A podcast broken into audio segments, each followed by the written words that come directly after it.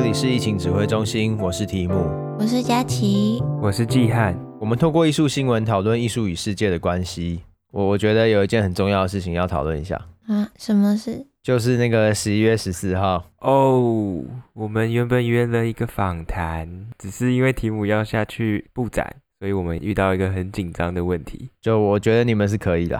哦，那我觉得我们应该不行啦。我们的访谈节目到底可不可以没有题目也能顺利完成呢？可以啊，我觉得可以啊。我觉得你看我们现在这样子一整年过来了，也是录了五十几集了，没有道理你们就是没有办法。我觉得就是完全信心十足，我是信心十足，老实说。而且我觉得搞不好可以发现一些新大陆。现在，你有信心吗？我是半信半疑啊，我等于是介于你们之间，但我也是有点那种抱着好像不从树上跳下去你就没办法知道自己会不会飞的那种小孩，然后手上已经绑着一堆翅膀。我以为你要说，如果不知道从树上跳下去会不会死，所以要试试看跳下去到底会不会死的小孩。我们就进这周的开头新闻吧。Google 向拒绝性别二元论的超现实主义摄影师致敬。上周一的 Google 首页在部分国家中换上了克劳德·卡翁的各种打扮图像，来纪念他的一百二十七周年名单。我一直以来都很分不清楚名单到底是从哪里开始算，从他出生那一天开始算。我就刚刚一算，想说没有啊，过世没那么久啊。哦，对。只是一百二十七，这是什么周年呢？啊？对啊，很奇怪，又不是整数。Google 上面那些纪念名单的，有时候也只是每一年都可以做这个纪念吧，所以好像也没有一定要特别的数字才能做。哎，这个艺术家佳琪，你是之前就认识吗？我记得之前大学的时候有听同学报告过这位艺术家，印象中啊，只是有可能是我记错。嗯，刚刚提到的克劳德·卡翁呢，是法国作家和超现实主义的摄影师。如果大家有看到 Google 首页的图像的话，就会看到很多黑白看起来有点诡异的人像会在 Google 中间做置换。那它就是以这种会令人有点不安，但是又有点有趣的肖像摄影而闻名的。有一种第五人格的感觉，故意讲一个佳琪超讨厌的游戏。你要讲第五人格，你可以讲提姆波顿啊，真的有几张有提姆波顿风啊，但是有几张其实不太像。克劳德·卡翁表示，谁是先来后到的，也不给我搞清楚一下。因为卡翁是十九世纪末出生的人吧？对啊，他是出生在法国的犹太家庭，而且他们家其实不是那种什么家境差的，然后变成刻苦耐劳型艺术家之类的出身。他的爷爷也是一位有名的艺术家，是大卫·卡翁。他们家是经营出版社的。哦，那在这种环境生长下的小孩都会受到艺术的熏陶。对，不过他们比较困难的是，因为那个时候二战前后，犹太裔在当时欧洲并不是会受到很友好对待的族群，所以他小时候也有受到反犹太的一些波及，这样子。那他在年轻的时候呢，就已经有一种想要挑战性别的这种抗衡出现了。因为他十四岁的时候就遇到他的终身伴侣，跟他往后艺术创作的 partner，就是 Mercy Moore。等下也会一起介绍到他，因为他们很多创作都是一起执行的，包括一些大家很熟悉的他的自画像的摄影啊，他们都一起合作做拍摄。所以他遇到他的终身伴侣还有艺术合作者之后，他就剃了光头。就是他们大概在十八岁的时候就把头发都剃光，然后把自己的名字改成我们现在知道的这个比较中性的名字克劳德。你知道他本来叫什么吗？他本来叫做 Lucy，就是那个最会跳健康操的那个 Lucy 吗？不是那个呃，好像这么说也没错，就是大家熟知的那个 Lucy，因为他就觉得性别不是可以局限他的东西。因为原文是法文，我就直接讲翻译过后的版本了。我不会法文，说男性、女性、中性是唯一永远适合我的性别。他在剃了光头之后，曾这样子表示过，因为他就是想要用这种中性的打扮来在这个社会上生存。那他的伴侣也是，他的伴侣就是我们大家都叫他统一叫他 More 好了，这样比较好记。不过巴黎当时应该也很难接受这种非性别二元论的主张吧？对啊，那个时候女性大部分都还是以裙装为主。卡翁跟他的伙伴莫尔呢，他们都还是会以裤装上街。虽然大家都还是会觉得很奇怪，但他们还是坚持他们自己的打扮。而且他除了是摄影师以外，他也是作家，所以他会用他的创作啊来探索这些男性跟女性这种性别流动的概念。他非常早期就在探讨这些东西了。他是在，嗯，我算一下，一九二七，所以是快要一百年。对对，一百年前他们就在讨论，就是我们到现在也都还在讨论的问题，就是真的要分成男生女生吗？中性这个选项有没有办法？虽然说这是一百年前就已经在讨论，或者是他在关注的问题，不过当时的环境并不像现在那么友善，所以卡翁一定是在一个非常高张力的环境下面在进行讨论。没错，而且他讨论起来其实也非常的吃力，因为那个时候的艺术圈也都还是以异性恋男性为主。现在也是哦，对，嗯，是啊，整个西方艺术史都是吧？嗯，没错。这之前在讲女性主题的时候讨论过了，就是为什么没有伟大的女性艺术家。这个问题再更下一层，就是为什么没有伟大的跨性别艺术家？就是更下一层的难上加难。特别强调，就是你是男性艺术家、女性艺术家，真的超怪，因为其实就是艺术家，根本就不用分。卡翁他也觉得人根本就不需要被这些性别绑住，所以他的作品常常是打扮的很奇怪，然后有一种雌雄莫辨的感觉的自拍吗？那个时候是还没有自拍的概念，雌雄莫辨的自我摄影肖像。对对对。我真的觉得他走得非常前面，虽然他自己没有特别强调，但现在很多人会把它归类呢，跟当代女性主义啊这种讨论性别身份和性的，像是先驱吧。他也有被大家认为是 Cindy Sherman 等，就是也在讨论女性主义相关的摄影家的先驱。我在想，我之前是不是搞混了？就是其实没有同学介绍过卡翁，但是有同学介绍过 Cindy Sherman，因为他们的作品其实有点像。对，同学一定有介绍过 Sherman。那我应该是搞错了，我们下次再来讲讲 Sherman 吧。今天是卡翁的 day。好，我们把这个列入，不行，他不算。他不算吗？他算在那个模糊地带，哦，跟杜象一样啊，他们都是在那个经典现代跟当代中间，我不知道怎么分类。对，没关系，这这边都剪掉，这边太学院臭了。可是这边感觉可以留。好，不管。刚刚也有提到他是作家嘛，所以他会把语言跟摄影这两个东西结合在一起。来继续探讨他想要告诉我们的东西，就是我刚刚有讲过的雌雄同体的形象啊，剃光头或是背对着镜头，就让你看不出他的性别。他除了从事这种艺术工作，他这这一生里面最重要的一件事情是一起抵抗法西斯的占领。那这也是让他英年早逝的原因吧？为什么会因为抵抗法西斯占领而英年早逝？因为那时候大概是二战的年代，纳粹就入侵他们刚刚住的小岛，这些艺术家的创造力啊，就被拿来作为反抗战争、反抗德军的工具，就是类似我们之前什么国军会丢邓丽君的海报去对岸，然后劝降这种感觉，他们的才华就被拿来制作一些海报啊、传单，所以他后来就被抓到了，然后有被判处死刑。只是因为盟军成功的解放他所住的岛屿，所以他后来没有死。但是因为有被关的这一年呢，就很根本的损害他的健康，所以他大概在六十岁的时候就过世了。好像也不能算英年早逝，只是他本来应该可以活得更久，因为其实他没有做什么很伤害自己身体的行为，除了被关一年以外。在前几年呢，巴黎市议会在首都的第六区还命名了一条街道来纪念卡洪跟他的伴侣莫尔，因为他们曾经在这边住了一段时间。对，所以刚刚讲到卡翁，他其实算是一个烈士，也走得非常前面，包含破除性别二元论的这些立场，还有反法西斯的占领，所以他才成功的登上了都斗。除了上述刚刚讲到这些之外，卡翁也影响了超现实主义的一些运动啊，还有破除一些摄影中的性别障碍。它其实蛮影响到当代酷儿艺术整个社群，还有这些酷儿们的身份以及表达的机会。卡翁作为一个有名的摄影师以及文学家，他一定有一些很有名的作品吧？没错，他有一件蛮有名的作品叫做自画像，虽然是摄影作品啊，不过就叫自画像，是他跟莫尔合作的作品。他跟莫尔分别站在镜子前面，那所以我们一共可以看到四个人像出现在画面里。一个是穿着格纹睡衣的卡翁，一个是戴着黑白条纹毛帽的莫尔。那戴毛帽的莫尔呢？他就从镜子里面直勾勾的看着我们。他们很巧妙运用镜子啊跟墙壁之间的角度，营造出这种很神秘的镜中影像，跟拍摄者有点错置的感觉。哎，对了，你讲了，我才发现，其实，在镜子里面的卡翁，他其实是在看镜子里面的莫尔，只是他们在现实之间并没有彼此对视。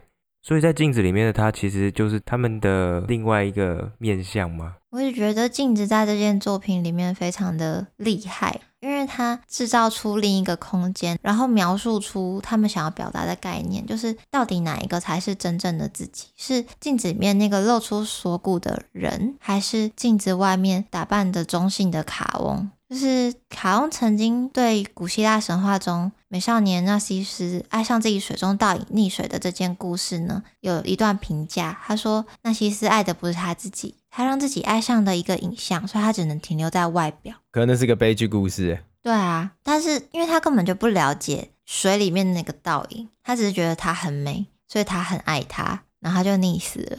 他就只能停留在表象的那个部分，然后就这样因此而消逝在世界上。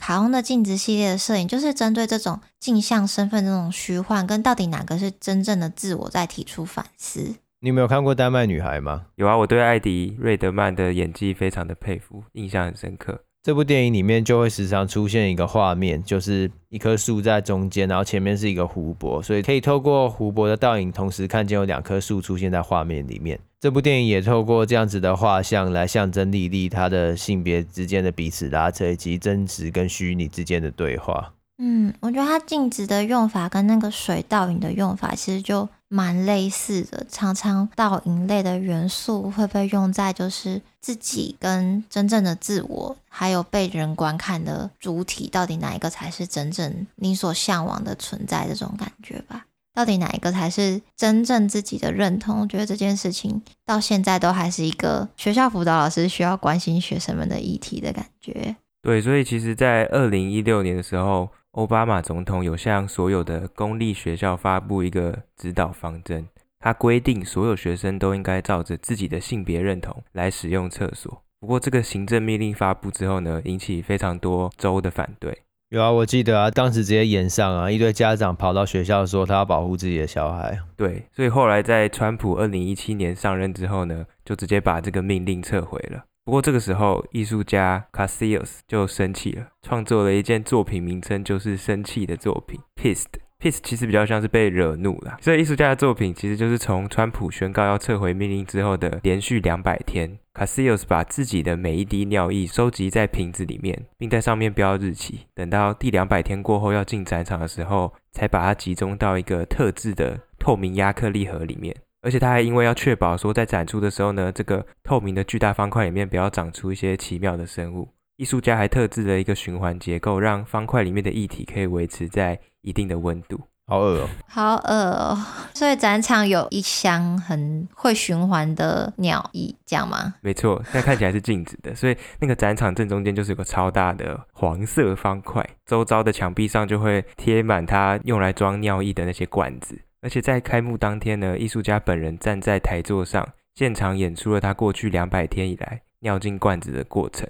除了视觉和嗅觉上的冲击之外，其实还会有听觉嘛。艺术家就有把尿进罐子的那个声音在现场播出来。不过这个作品并不是循环播放这个水流声而已，中间还会穿插二零一七年一个跨性别学生对学校提起诉讼到最高法院的录音。哦，我看到照片了。对，其实蛮壮观的。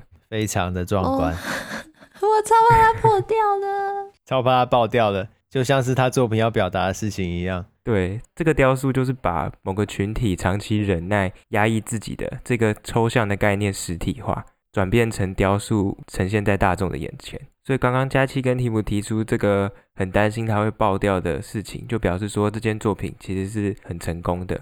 对啊，成功让我们带入他的心境，还有他的身体感里面。让我们真的一起忐忑起来，虽然忐忑的点不太一样，不过在情绪上是达到共感。不行，我还觉得超恶的，可恶。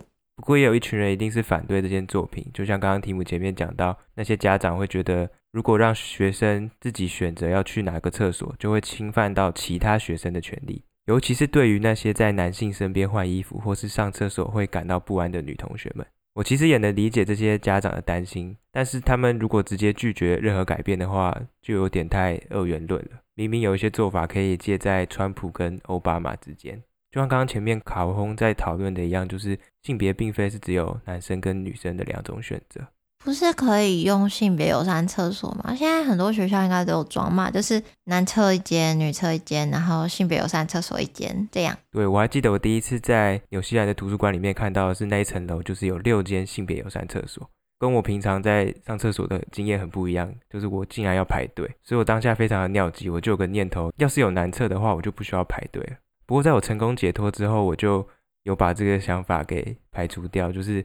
其实用我这一点点的不便利来换取一个更公平的世界，我是觉得这个代价是可以被接受的。再加上现在又看到 Casillas 它巨大的方块雕塑时，我就觉得自己的不舒服好像更微不足道一点。不过我是觉得好像都可以有，哎，就是以效益论来说。不过很多人可能会想说，不就是上个厕所嘛，有什么大不了的？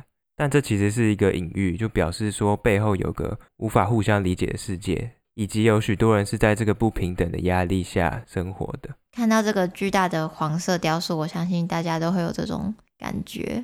Casillas 他是一个跨性别的艺术家，他一直以来都是透过挑战自己身体的极限来向你展现这个世界不公平的地方。像是许多国家对于跨性别者的定义是，你必须做过变性手术，或是长期施打荷尔蒙，才算是一个跨性别者。所以当时 Casillas 透过服用类固醇跟持续六个月的健美训练，让自己在没有手术的干预下，也能达到符合世俗眼光的男性身体。最后透过摄影把这个过程呈现给观众看。所以我觉得 Casillas 的作品是在酷儿艺术范畴里面令我特别印象深刻的。酷儿艺术最近几年还蛮常出现在当代艺术的讨论范围里面的，不过它其实超古早以前就已经出现。对啊，像是前一阵子的那个透纳奖里面入围的也有酷儿团体嘛。对啊，之前介绍到。还有二零一七年的时候，台北当代艺术馆有一档名为《光合作用》的亚洲当代艺术同志议题展，这都表示越来越多人在关注这个议题。不过酷儿艺术最早可以追溯到古希腊人哦，就是这么早。跟因为古希腊人跟其他古代文化不太一样，他们认为自由的成年男性的性吸引力呢是非常正常也很自然的，所以作为刚进入青春期的男性呢，他们的成年礼是批准他们十几岁的男孩跟年长的男人之间的关系的。你说之间的性关系吗？对吧？就不查不知道，一查吓一跳，原来走的这么前面。那所以这些同性恋关系是精心制作的希腊诗歌或者是艺术的主题，而且这些图像是很经常被画在黑色人物花瓶上的。古希腊那时候不是很多黑色人物花瓶吗？有。对啊，我之前怎么都没有发现，其实有这种图案。不是这种图案通常不会放出来，就像你可能看过很多浮世绘，但是你要比较大一点才会看到章鱼、海女这种类型的浮世绘画像。哦，对啊，所以虽然古希腊人对于性的理解可能跟我们当今还是有一些差距，不过他们的艺术已经提醒我们，他那时候就已经有这些活动在产生了。也就是说，广义来说，酷儿艺术或者是这些观念已经存在非常久了。不过，在我受教育的艺术史中，并没有很常谈论这个主题。这个问题就像我们刚刚开头有聊到的，为什么没有伟大的女性艺术家，是很类似的。因为西方的艺术史脉络就是长期排斥女性的嘛，应该说只包容男性，白人男性，老白男，没有，而且是异性恋，对，异性恋的老白男。不过，跨性别身份的概念的确是一个比较新的发明啊，所以它是跟现代科学和医学的形成密切相关的。要追溯到十九世纪后期，像是克劳德·卡翁也算是这个时期比较活跃的艺术家。所以，我们如果把当代的酷儿身份观念强加在过去，是有点刁钻的。就是例如说，我们现在有些比较前卫的观念，或者是我们视为进步的观念，有时候一直往回继往的话，当然会觉得他们都没做到，因为历史进步就是需要一些时间嘛。嗯，就像最近有很多人会把可能当年的一些经典老电影，然后提到黑人受迫啊，或者黑人奴隶的地方剪掉。可是我觉得那种反而是有点矫枉过正。对，因为他就是那样的作品，不能因为说他不符合现在的价值观，就把那个部分给删掉，不让人家看。你反而可以借由这段故事来教育新一代的人，这样子。对，不过如果是当代有些观念还会倒退的话，那就是开战场的地方，左派就会出动。因为老实说，艺术的发展一直以来都不是很舒服的，因为通常会有很迫切的问题会需要解决，才会产生新的作品。然后如果这个迫切的问题越来越大，不只是我而已，也有你，也有你，也有一堆人，这个就不会只是作品，会变成一个主义或者是一个大时代下的风格。酷儿艺术也是一样，只是它发展的路途是在。比其他艺术风格和主题艰辛太多了。通常艺术家在发展面临最大的问题就是一个嘛，就是饿死嘛，没钱。对啊，因为这些作品其实也很多人不想要收藏。对，那那酷儿这一个群体，他们本身除了饿死之外，他们还饱受歧视，然后丧失一些工作机会等等，所以他们本来就已经在一个地狱级难度开始进行创作了，而且他们很常会被忽视。例如当代画家凯德威利 （Kehinde Wiley） 在布鲁克林举办回顾展的时候呢，许多的讨论还有媒体都只有强调他的种族身份，因为他是一个非裔男性。可是他的性取向或者是性别认同呢，就会直接在讨论脉络中消失。我觉得超级恐怖，感觉是媒体那边他也是在自我审查吧？对，我觉得我举这个例子不是说所有性取向或性别认同都需要被搬上台面。例如说，今天题目有一个个展，他是一个亚洲男性异性恋，我不是说这么档案化的方式。可是因为凯德威利他的画作很明显就是可以看出。很多作品是跟酷儿有相关议题讨论的，而且我今天举例的艺术家也不是一个默默无名的类型哦，因为他是一个在官方美术馆举办回顾展的艺术家。就我们去仔细想一想，我们认识哪些人可以去北美馆或者是其他艺术展馆办回顾展？他通常都来头不小，不管是他真的很厉害，或者是他就是嗯，不好说。比较硬，好吧？那我不知道凯德威利是哪一种，那至少他算是一个大人物嘛，因为他二零一八年就进过《时代》杂志的百大人物哦，那很厉害呢。这对于艺术家来说，也不是一个很常发生的事情。那另外一个丰功伟业是，他是第一位替美国总统绘画肖像的非裔同志艺术家，所以他就不是一个 nobody，你知道吗？因为过去这个总统肖像的绘画都是由白人接手的哦，那所以他应该也就是画美国总统奥巴马嘛。没错，他就是画第四十四任总统奥巴马。而他的这个作品呢，也会放过来给大家看，因为跟过去那些白人男性僵硬的画作比起来。凯德威利的版本就是让奥巴马很惬意的坐在木椅上面，而且向前倾，有一种很亲切的感觉，而且很轻松，姿态很随意投入，而且背景很漂亮，背景很像一些王美强。我觉得背景很像没有花版本的全川石花，不错，也蛮像的。反正到时候大家可以看看这张肖像，我觉得算是蛮经典的吧，就是跟其他肖像都是穿着西装，很庄严站着，然后后面都是古典建筑，那你就知道它的有多突兀。这个例子就已经验证我刚刚说酷儿艺术时常被忽略。再举一个例子，就是大卫·沃纳罗维兹，非常有名的艺术家。我们曾经有讲过他，就是我说把自己埋起来让自己死掉那个艺术家啊，我真的不记得哎，完蛋。敏感议题啊，在讲到同志族群艾滋病的那个时候，哦哦、有有，他把自己埋起来，象征自己已经死了的那个艺术家，就同一个。哦，你这样讲，我想起来，我想说，真的有艺术家让自己自杀成为作品吗？我想说没有吧。不算了，不是真的死啊。OK OK，它是一个意向的。对，他在二零一零年有展出一件二十一分钟的录像作品，叫做《A Fire in My Belly, A Work in Progress》，中文就是肚子里有一把火，正在进行的工作。那莫纳罗维兹这件作品呢，就是去墨西哥城寻找亡灵节的影像。这个旅行里面呢，他拍摄了二十五卷超八毫米底片，记录了城市生活的一些暴力场景。整个录像呢，核心影像是一个在街头表演喷火的被剥削男孩。怎么知道他被剥削？就是有人在旁边管他，就是表演特技的小男孩，童工之类的。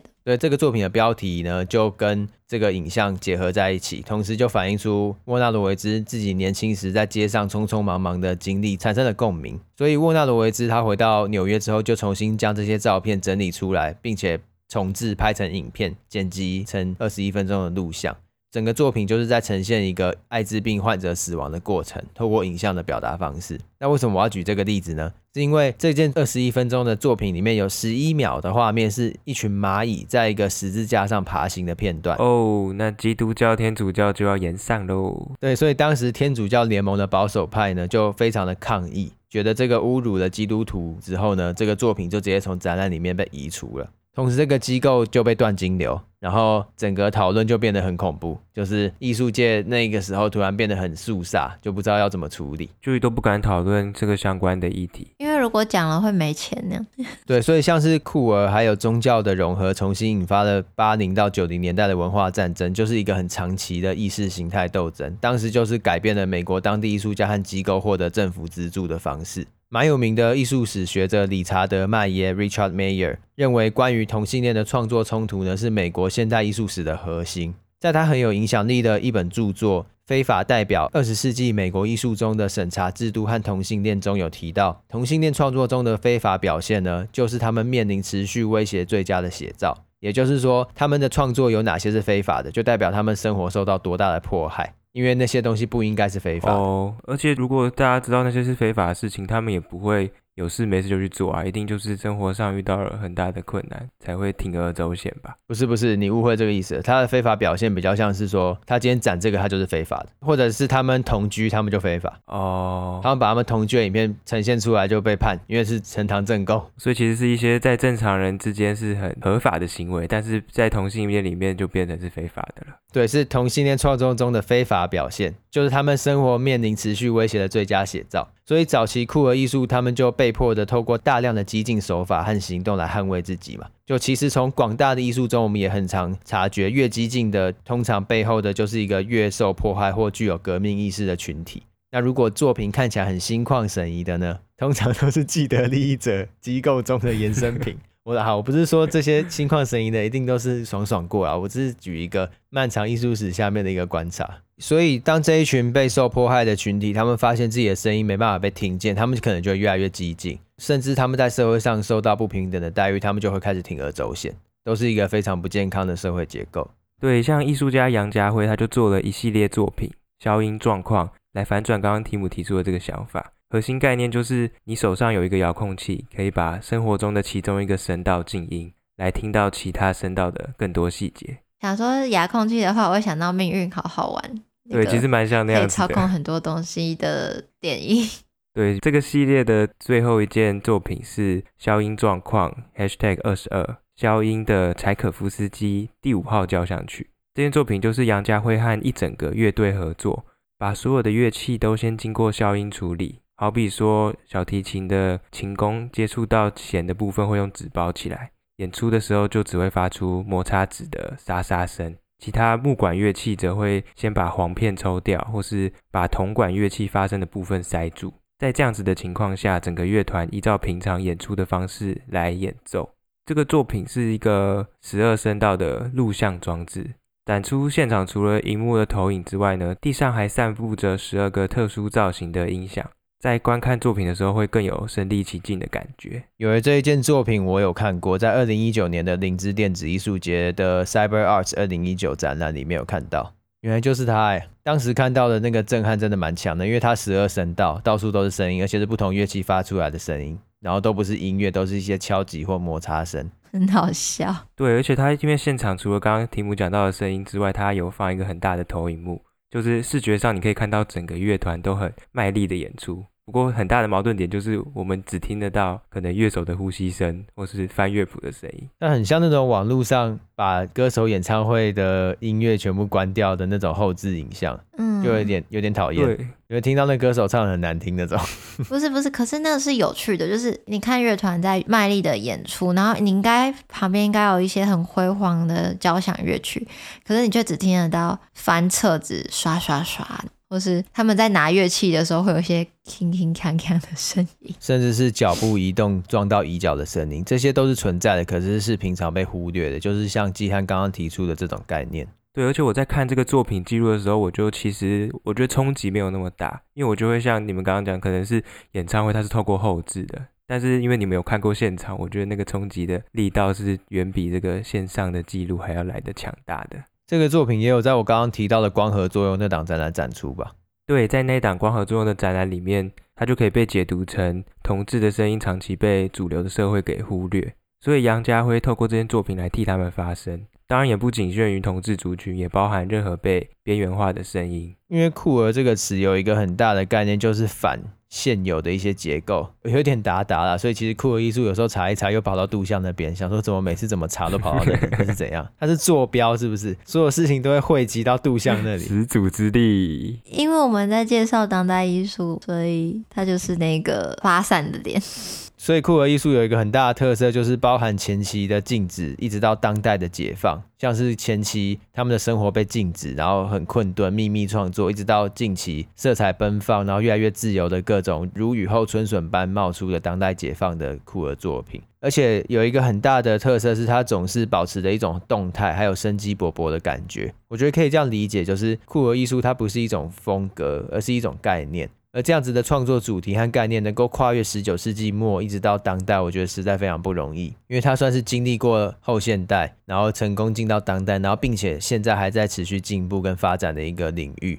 我觉得他可以跨这么久，有一个很大原因，因为他本身在非艺术的领域中，他有一席之地吧，所以他是一直与时俱进的，所以他就会一直存在，对啊，所以他一直存在之外，他其实还可以保持千变万化，也非常特别。也就是说，它意味着一种对自然秩序假设不同的世界观，特别是当所谓自然秩序是父权制和异性恋的时候。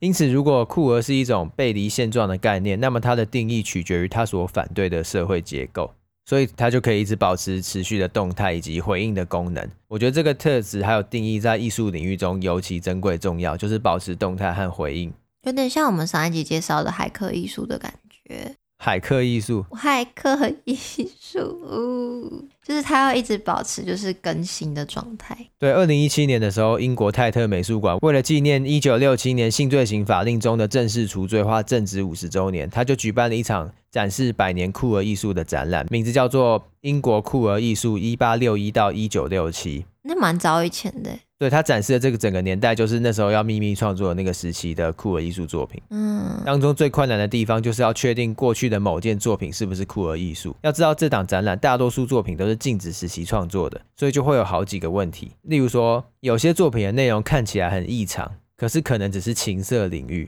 啊有些作品的艺术家本身是酷儿，但创作主题跟酷儿无关。好，再来，有些作品它被判定是酷儿艺术。可是艺术家当时否认。我在看这些文章分析的时候，我就觉得好难过，就是好辛苦哦。我觉得对那个他是酷儿，但创作主题跟酷儿无关，我觉得有点有趣，就是因为没有人说你如果是这个身份，你的作品都一定要跟这个有关，就是有一种否定被框架的感觉，还蛮酷。呃，对，可是你也不确定到底有不有关，老实说，嗯，因为他自己可能没感觉啊。对，因为他们策展有出来访问，他说他绝对不会让任何艺术家被出柜，所以他就很秉持着这个信念，在将这些展览重新策展，我觉得很感动。因为即使到互联网的时代，我们终于找到前所未有的自由区域了，就是大家可以打比战之类的嘛。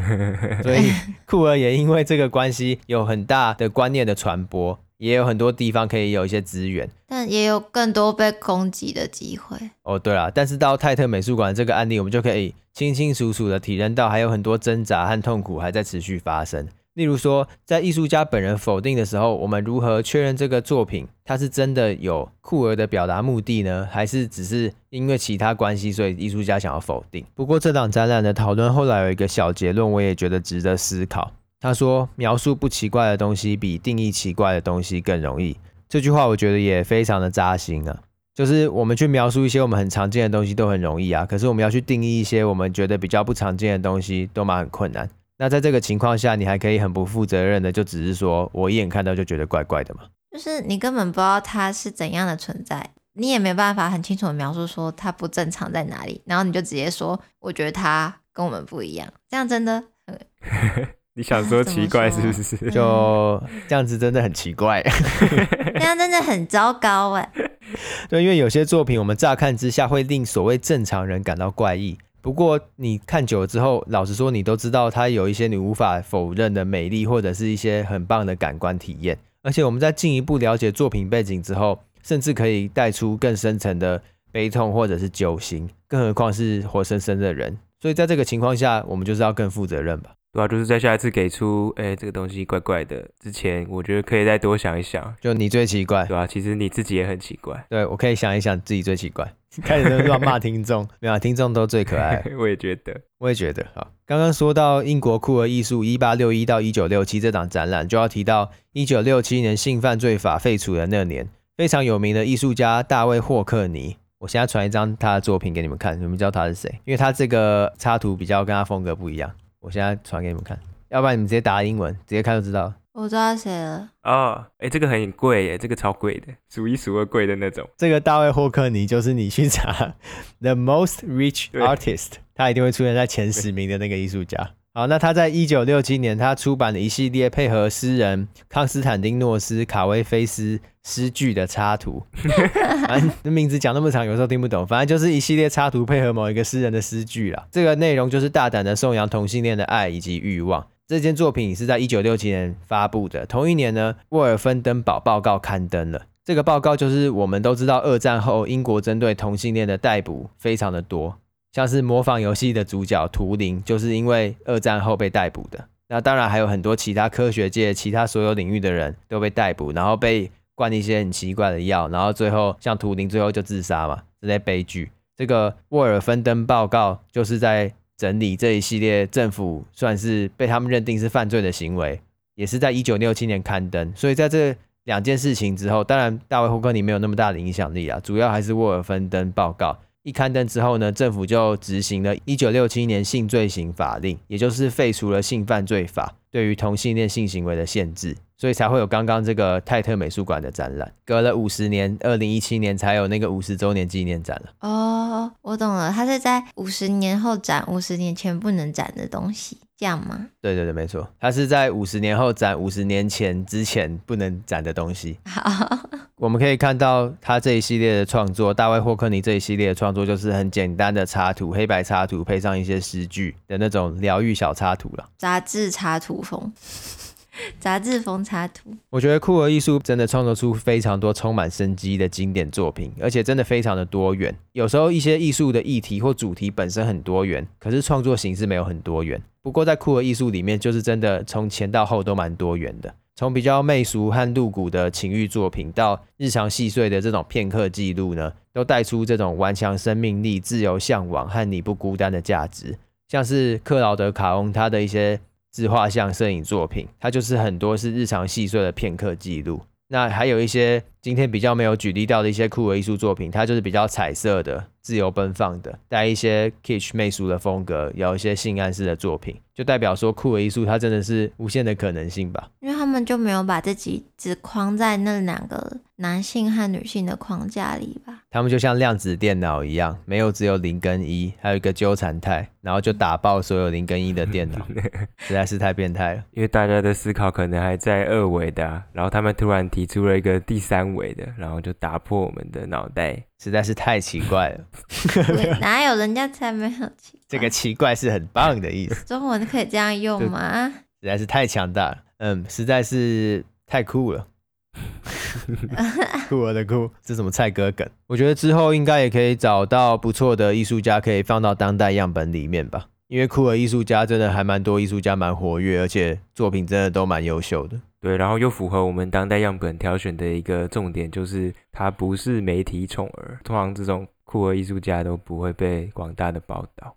对，像这个大卫霍克尼就绝对不需要我们去报道。啊、那一幅画卖那么贵，大卫霍克尼可以交由意识去做介绍，因为他应该蛮有市场价值的。不过我觉得大卫霍克尼的作品可能 YouTube 介绍起来会比较好诶，因为他很需要，就是你一看到图片就知道哦，这种感觉，就是用讲的，就我真的讲再多，你也不会有看到图片，像我们刚才那个反应哦，我知道他怎么感觉。对啊，这就是我们 Podcast 的限制，我们要怎么办？还是我们有其他解法？有，就是我们都只介绍声音艺术，然后跟艺术家讲好，我们就可以播，没有啦。好像不错哎，概念艺术也可以吧？就是透过描述的，你就可以完全 get 到它的这个价值在哪边。但还是要去看作品啦。所以如果想要看到一些 podcast 里面有讨论到的作品，到底要怎么办？就订阅我们的 Facebook，追踪我们的订阅 Facebook 怎么订阅？就是到我们 Facebook 粉专上面，我们都会放在留言的地方，可以看到作品的照片。你也可以直接去追踪 IG，然后往右滑，再往右滑，再往右滑。那这集就这样喽。好，如果喜欢我们的节目，欢迎到 Apple Podcast 为我们留下你的评论。那我们也有网站上线喽，也可以直接去网站来看我们所有的东西。那如果对于这集节目有任何想法或想要跟我们讨论的，都欢迎到可以留言的地方，让我们积极的讨论。我们需要知道一些大家的想法，我们需要知道这些沉默多数你们到底在哪里。我们已经越来越无法掌握我们这些广大听众到底是谁了。我们很努力去找了，但是是不是被其他比较更大的声音给阻挡住了？我们不知道，所以我们向大家求救，可以不要这么互文吗？好啦，没有没有，那我要去找我房间里面有没有蚂蚁在爬了，说不定在你的肚子里有一把火在烧。我们要这样讲多久啦？超无聊的啊！大家下周再见，拜拜，拜拜。不要啦，赶快大家都去照镜子，拜拜。